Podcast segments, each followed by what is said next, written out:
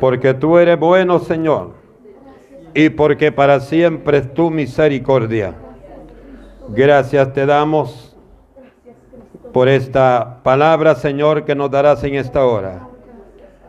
Nos ponemos de pie, mi amado hermano, y le pedimos a Dios que esta noche nos hable y nos prepare siempre para este camino que llevamos para poder llegar hasta el final.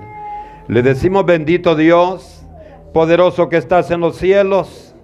En esta hora, Señor, venimos manifestando, amado Dios, nuestro agradecimiento.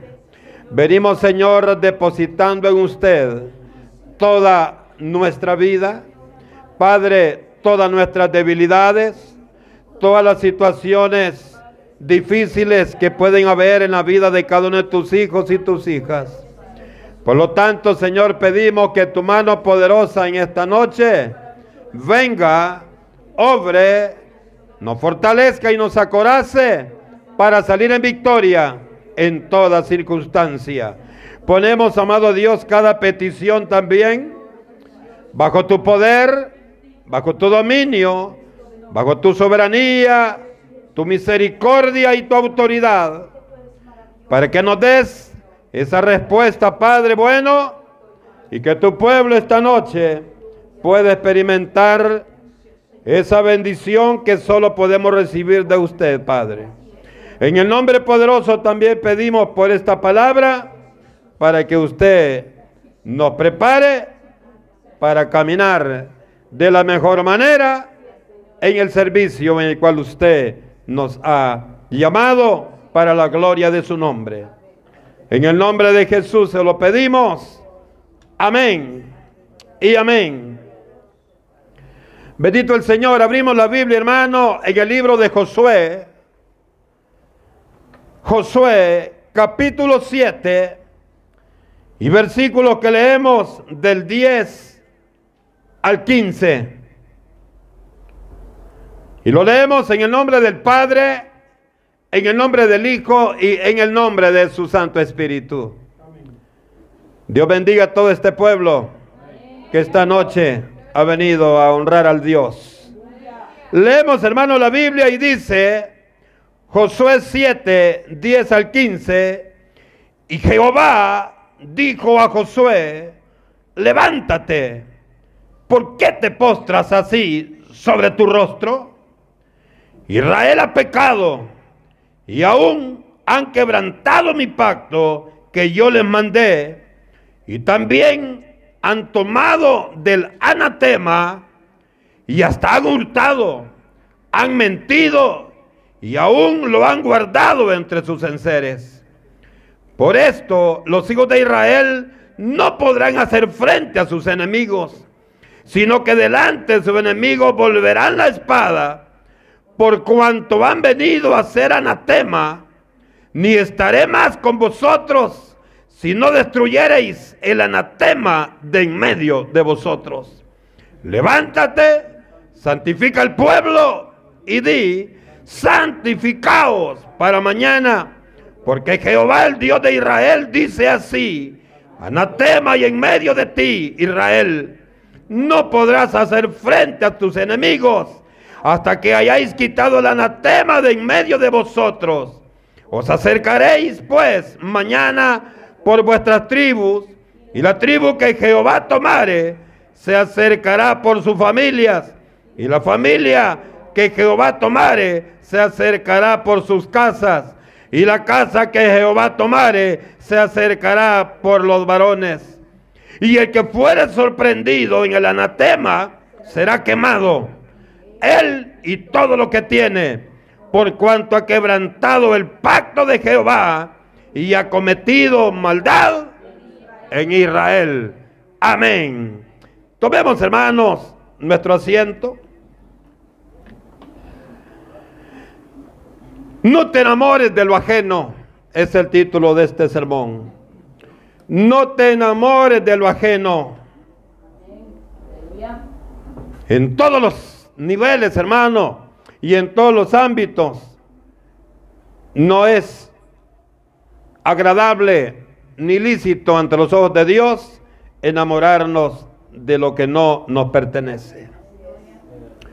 En el libro de Deuteronomio, en el capítulo 32 y versículo 4, dice hermano que Dios es justo, que Dios es fiel, dice que Él no practica la injusticia, Él es recto y justo, dice la palabra. Ahora nos preguntamos, hermano, pero si aquí quemó, dio la orden que se quemara al que había cometido el anatema, ¿cómo es que podemos creer que Dios es justo? Bueno, ¿en qué consiste la justicia de Dios? En que nunca, oiga bien hermano, hermana, en que nunca nos castigará o nos pagará por nuestras vidas de pecado sin antes recordarnos, sin antes llamarnos la atención de qué es y qué no es agradable ante sus ojos. Además de esto, oiga esto, decirnos qué es lo que no debemos hacer para no recibir el castigo como paga de nuestra rebelión. Por eso que, que Jesús dijo, yo no he venido a condenar a nadie, porque antes el Señor nos viene hablando y nos viene diciendo qué debemos hacer para el día de, para el gran día. Ejemplo de ello, hermano, lo vemos a través de toda la palabra. Pero algunas de las porciones que nos enseñan esto. Por ejemplo, cuando Adán fue puesto en el huerto del Edén, Jehová le dijo que no debía hacer para no perder, oiga bien, para no perder la buena relación que tenía él con Dios. Y eso lo vemos allá, hermano, en Génesis 2, 15, 17. Cuando le dijo, todo podés hacer uso de él. Podés comer de todo, pero menos de aquel árbol, mirad. El día que comas de ese árbol vas a ser mi enemigo. Vas a perder todo lo que yo te he concedido. Oiga, qué importante. Allá en el libro de números, en el capítulo 16, encontramos una gran rebelión, un levantamiento que hace un señor llamado Coré y llama a dos personas más que lo respalden, que lo ayuden, Datán y Abiram. Pero cuando vemos, hermano, esta porción allá en número 16, 31 al 33, encontramos, hermano, que esta rebelión terminó con una muerte de 14.950 personas. Oiga, qué hermano, qué matanza hizo el Señor.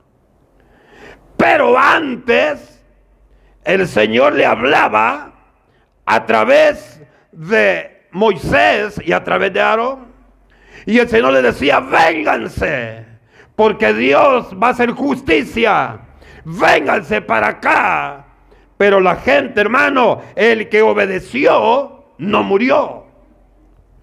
Pero aquellos que dijeron, yo sigo a mi líder, yo sigo al líder, hermano, no hay mejor líder que es nuestro Dios. Porque Él nunca nos va a embrocar para hacer algo malo, algo, hermano, abominable, algo detestable para los hombres, no digamos para Él. Dice, hermanos, que llegó el momento donde la gente no quiso entender el llamado de Dios, a pesar de que en varias ocasiones les llamó el 16 8 al 12, 16, 24, 16, 35, el Señor les habla, unos entendieron, otros no. Dice que llegó el momento que se abrió la tierra y se los tragó vivos y se los llevó hasta el mismo fuego. Cuando vemos esto, nos damos cuenta que hay algo maravilloso en el corazón de Dios y es amor y misericordia. Si nos venimos ahora al 2022, todavía hermano, el Señor le está diciendo a la gente, oigan, viene un juicio aterrador para este planeta. Viene un momento donde habrá ira de Dios para todo aquel que no quiere entender el mensaje del Evangelio. Y hermano, y viene hablando a través de todo el mundo, a través del mensaje del restaurador de Jesucristo, con el propósito de que el hombre entienda y que se aleje del pecado, para que en aquel día no fracase el, propósito de corazón de Dios, amados hermanos, a través de este mensaje que está todos los días, toda hora, en todos los medios, en todos los lugares, y llega, hermano, al oído de todas las personas, es para que el hombre tenga conocimiento que hay un Dios que los ama y que no quiere que se pierdan. ¿Para qué? Dice Romanos, por eso no tienen excusa. Mire qué maravilloso. Entonces, hermano, ¿dónde radica la justicia de Dios? Que antes de aplicar el castigo, nos recuerda. Y le digo no recuerda porque cuando nos dice yo le recuerdo es porque ya sabemos las cosas. Fíjese que no olvidemos también que Dios ya había entregado, Él ya había entregado a los hombres 613 leyes 613 preceptos, normas, estatutos. Esto, hermano, era completamente, oiga bien, un reglamento completo para que el hombre supiera qué es lo que debía y no debía ser. Para que el hombre se sujetara a la palabra del Señor. Para que el hombre se sujetara a la orden de Dios. Cuando el hombre se sujeta a Dios, mi amado hermano, no tiene de qué preocuparse. Pero otro aspecto importante, hermano, es que Dios sabe que el pecado entra por los ojos.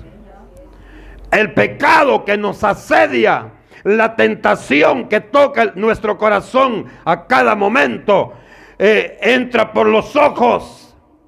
Veamos el proceso para caer en el pecado. Génesis 3, 6. Dice hermanos, primero vio. Segundo, le fue agradable, dice, o sea, atractivo.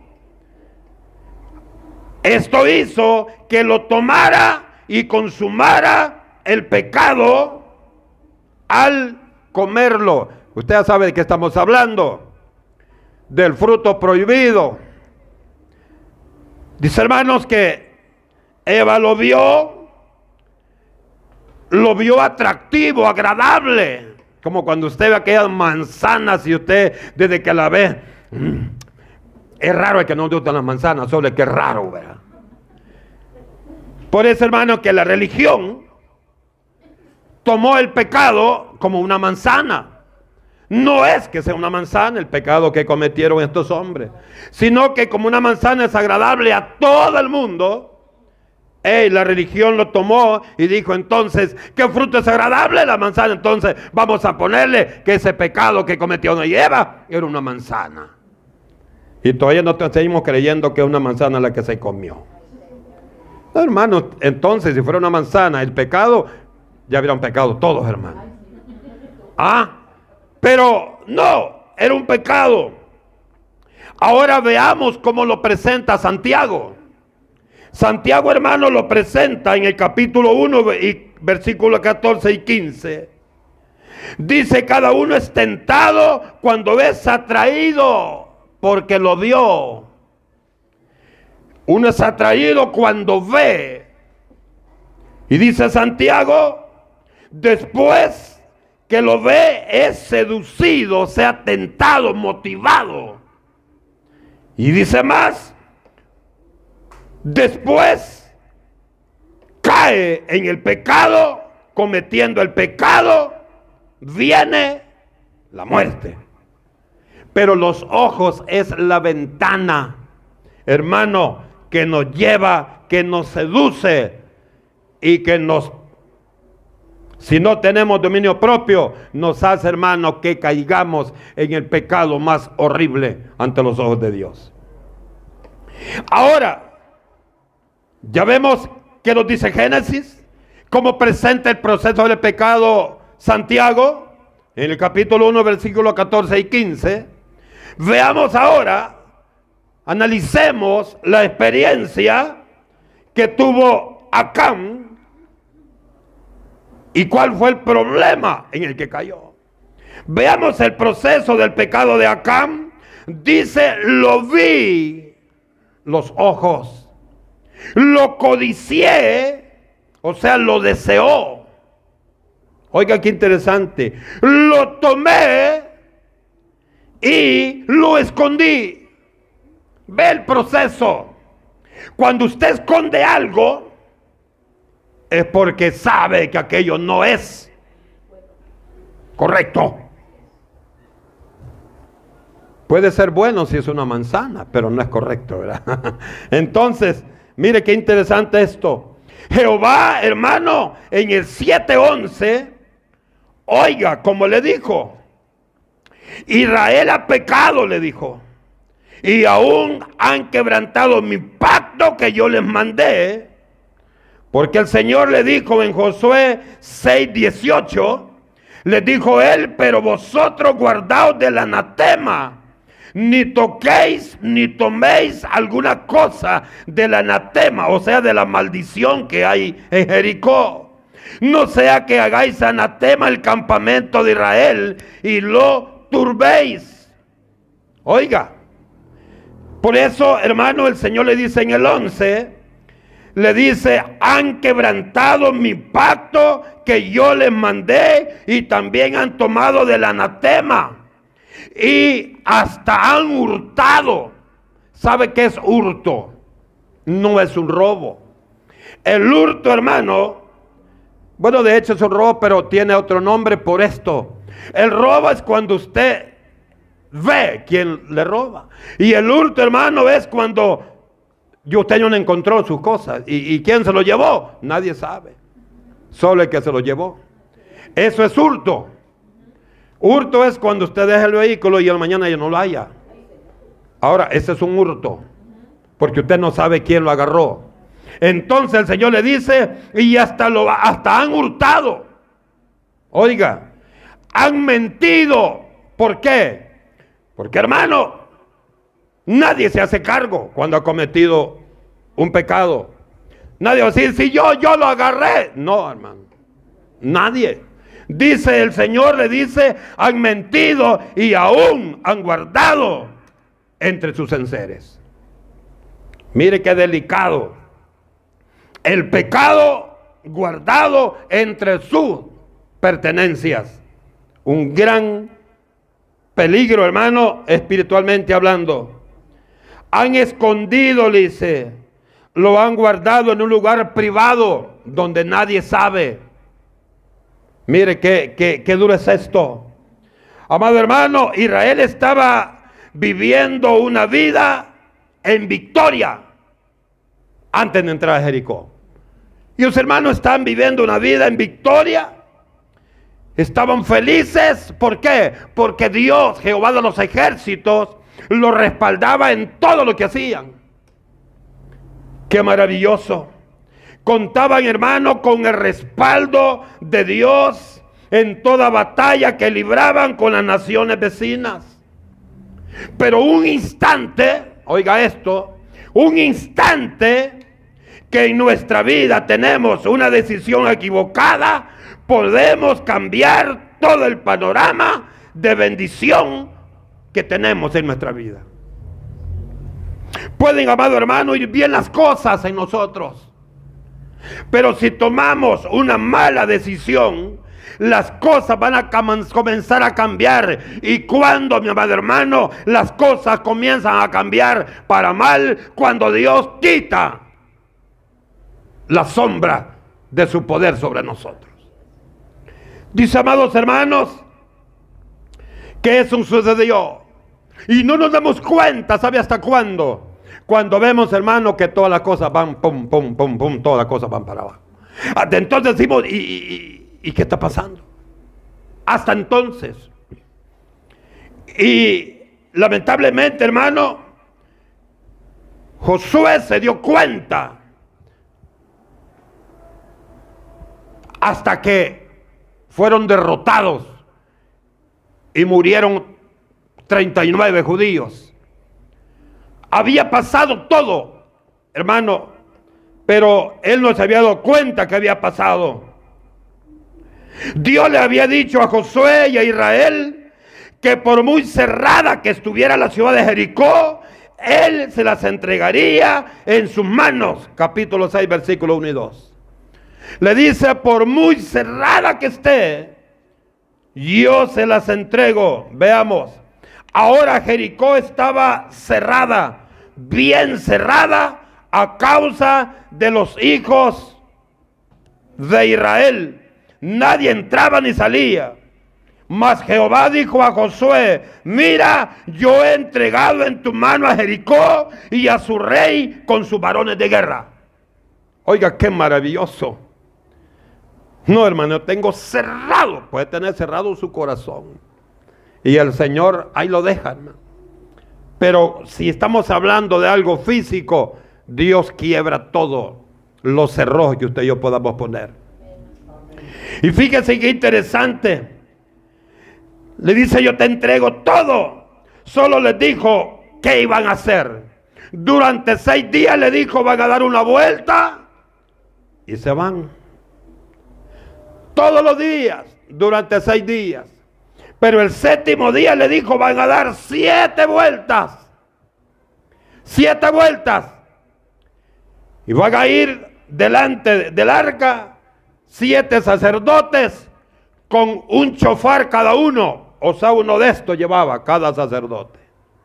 Un cuerno de carnero. Le dijo, y vaya a las siete vueltas. Se detienen y los sacerdotes van a tocar los chofares y no van a detener el sonido. Cuando estén tocando el chofar, le dice, el pueblo va a gritar, no dice qué. Si amén, gloria a Dios, no dice. Yo pienso que un grito de victoria. Y dice, hermanos, que aquella muralla, porque no era murito, era muralla. Dice, hermanos, que iba a caer trece vueltas le dieron. Una cada día, seis, más siete el séptimo día. Pero les dijo más. En el 6, 18, 19, cuando les dijo, la otra condición para que tengan mi respaldo será que cuando entren no toquen nada.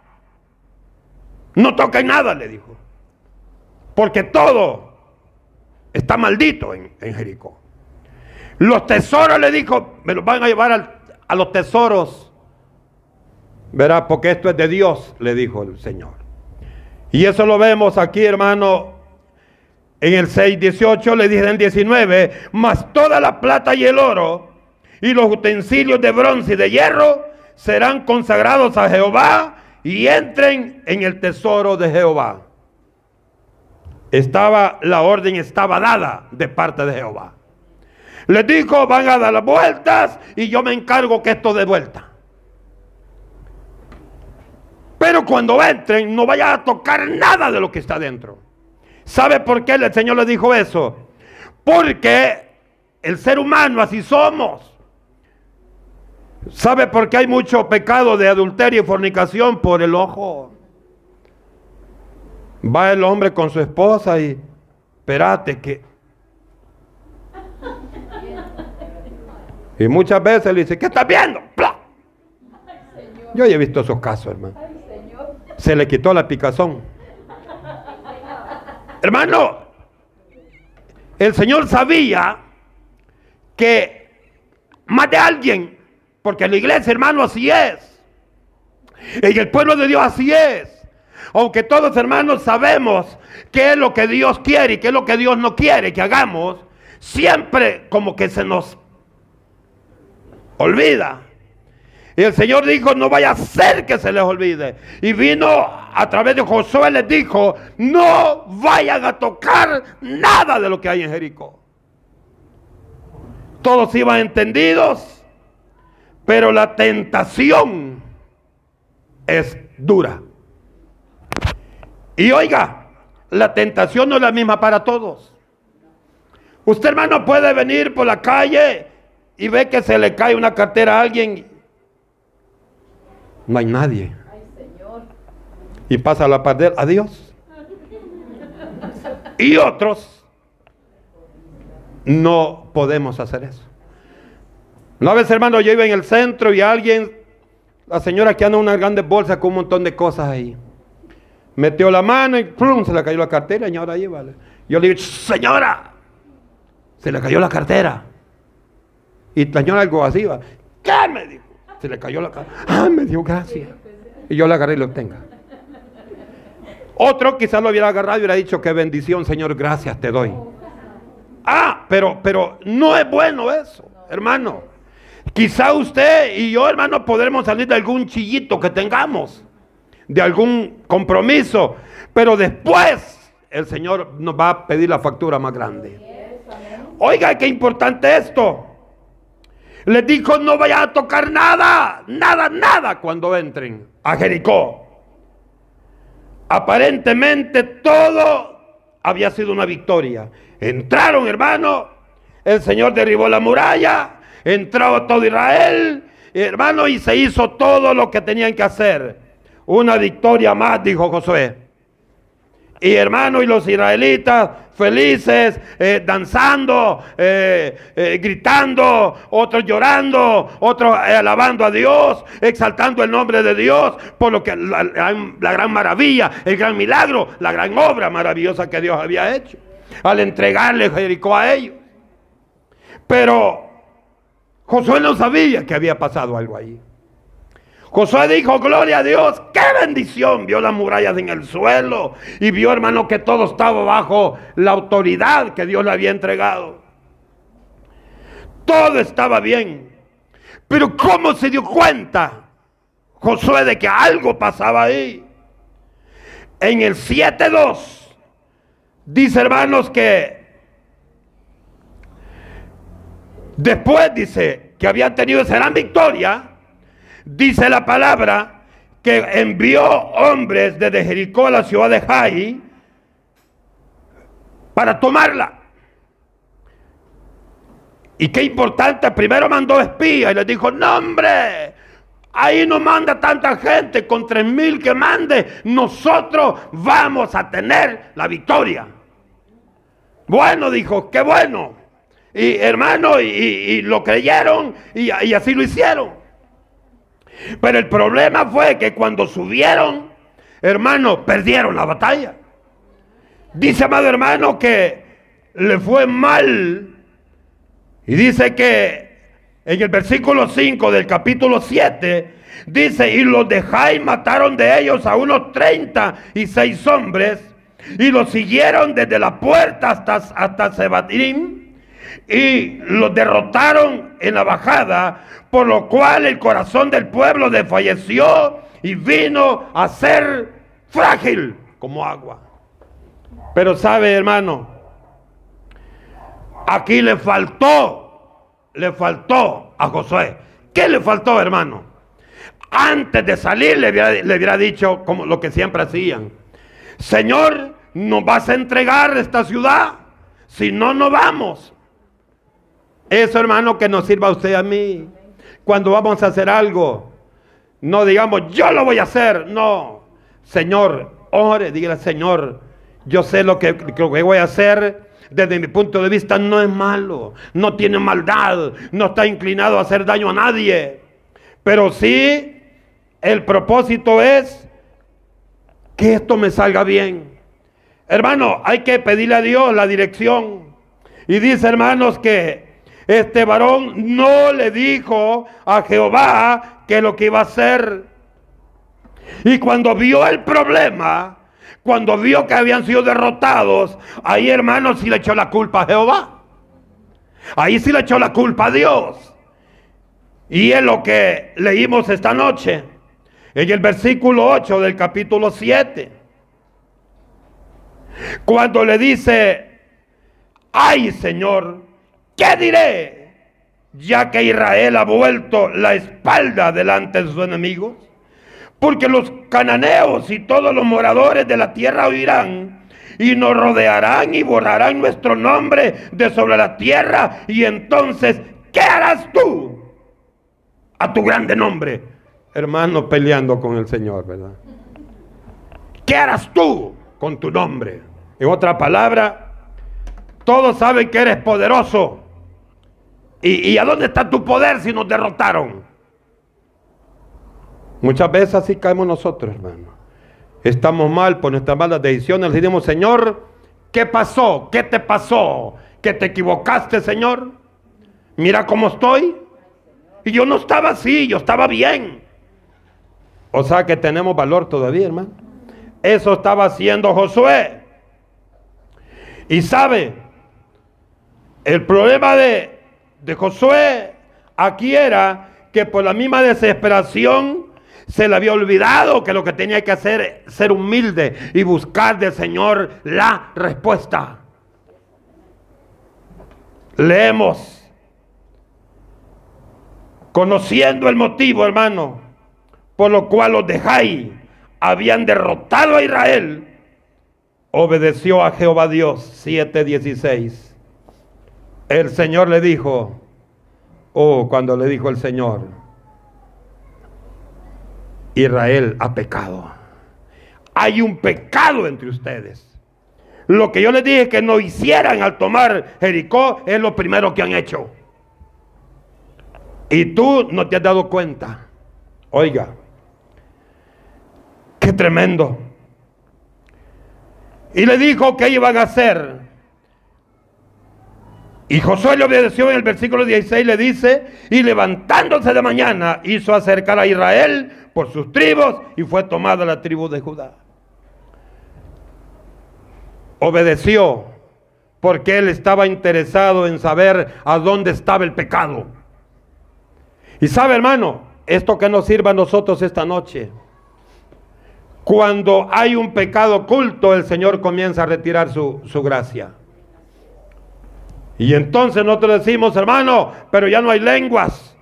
Está en pecado el pastor. Y el Espíritu Santo ya no, ya no mora ahí. Está en pecado los hermanos que hablan en lenguas.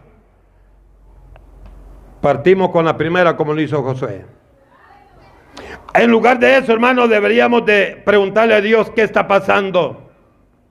Y sabe, hermano, en el 7, 24 al 26 nos damos cuenta de una cosa, que Dios es implacable cuando le fallamos. El que, el que desobedecía la orden de Dios debía morir. Esa era la orden de Dios. Y eso usted, hermano, lo ve en el versículo 15 del capítulo 7 cuando le dice, y el que fuere sorprendido en el anatema será quemado. Él y todo lo que tiene. Mire qué terrible, hermano. Ahora démonos cuenta de una cosa, mi amado hermano. Cuando cometemos un error, van a pagar incluso aquellos que no tenían culpa. Van a pagar las consecuencias aquellos que no tienen por qué sufrir. Papás, mamás, cuidemos, cuidemos nuestro testimonio para que nuestros hijos no sean también arrasados por la ira de Dios. La ambición de Acán, hermano, al tomar el manto babilónico, al tomar los 200 ciclos de plata y al tomar el lingote de oro de peso de 50 ciclos, lo llevó a la muerte de todo su árbol genealógico cercano, su familia, sus pertenencias y lo que tomó de Jericó. Todo, dice la palabra, en el 26.